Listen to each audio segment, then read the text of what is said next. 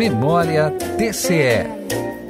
Em agosto de 2020, uma auditoria operacional executada pela Diretoria de Atividades Especiais do TCE motivou a Corte de Contas, a Assembleia Legislativa e o Ministério Público iniciarem tratativas para a criação de um grupo de trabalho para sugerir ao governo do Estado encaminhamentos voltados à resolução do problema da judicialização da saúde. A auditoria apontou deficiências de gestão no fornecimento de medicamentos, insumos e fórmulas pela Secretaria de Estado da Saúde. Na época, o TCE deu prazo de 180 dias para que a secretaria apresentasse um plano de ação para melhorar a gestão.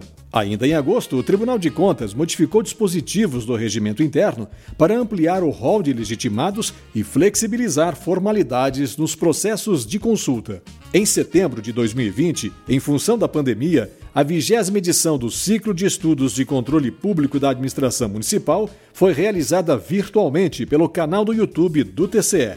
Também em setembro, o Tribunal de Contas aprovou o programa Integridade. O projeto visa promover a ética, a moralidade, a transparência e a eficiência da Corte de Contas. TCE 65 anos.